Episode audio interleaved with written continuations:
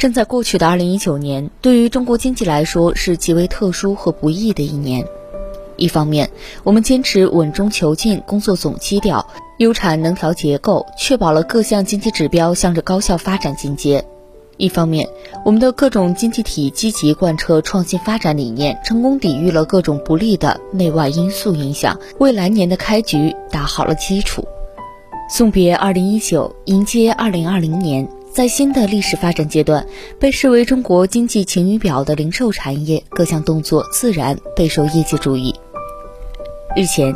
当大部分企业还在总结业绩、回顾一年得失的时候，苏宁提前召开了2020年度工作部署会，为2020年战略发展谋划布局。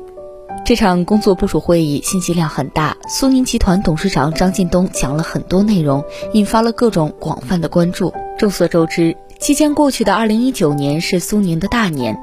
这一年苏宁从年头到年尾多次承包媒体的版头版面。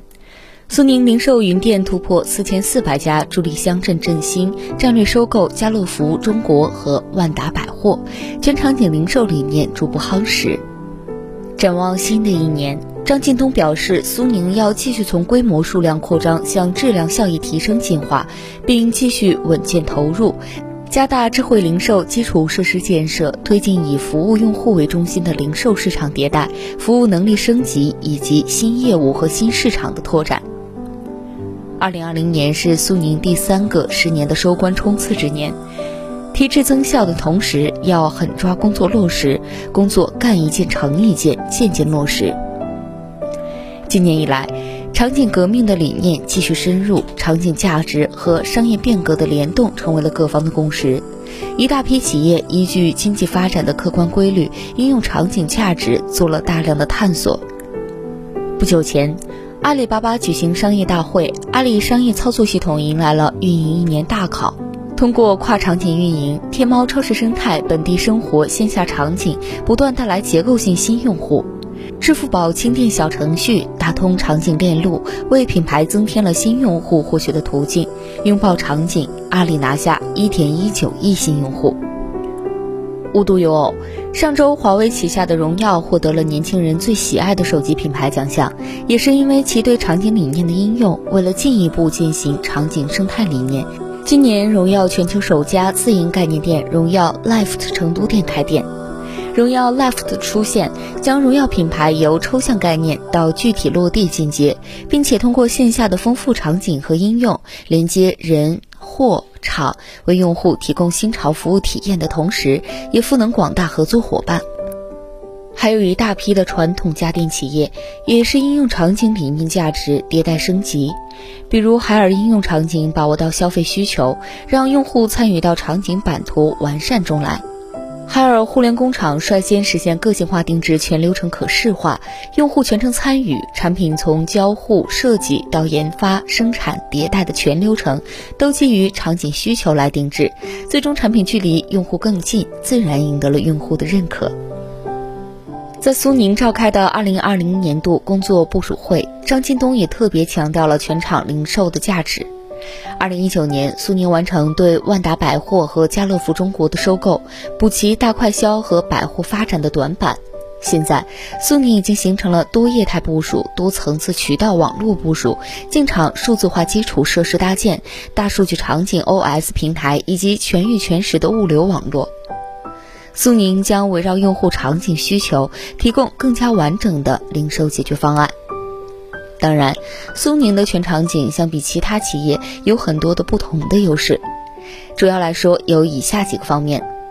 苏宁的全场景已经触及到全国范围内的全地域，从一线城市到六线乡镇，从黄土高原到冀中平原，从南到北，几乎已经全面触达。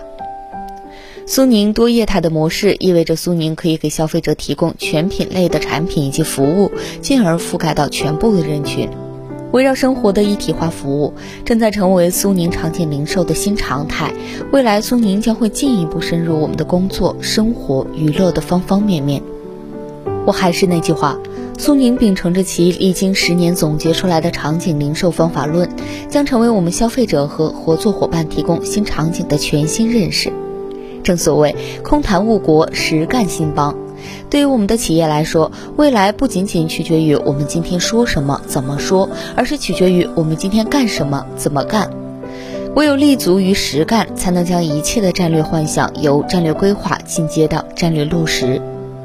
在当天的工作部署会议上，张近东反复强调实干和执行的作用。决策定一条是一条，条条算数；工作干一件成一件，件件落实。为了将2020年的一系列战略规划落地，苏宁明确提出了具体的数据指标：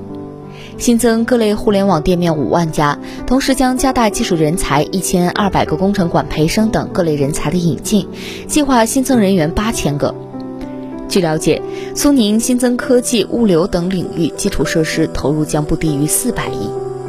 那么这些 KPI 是怎么实现？就要靠苏宁在新一年重点加大智慧零售基础设施方面的投入，强化互联网店面模型建设和升级，打造物流仓配一体的核心能力，提升零售科技能力的研发与应用。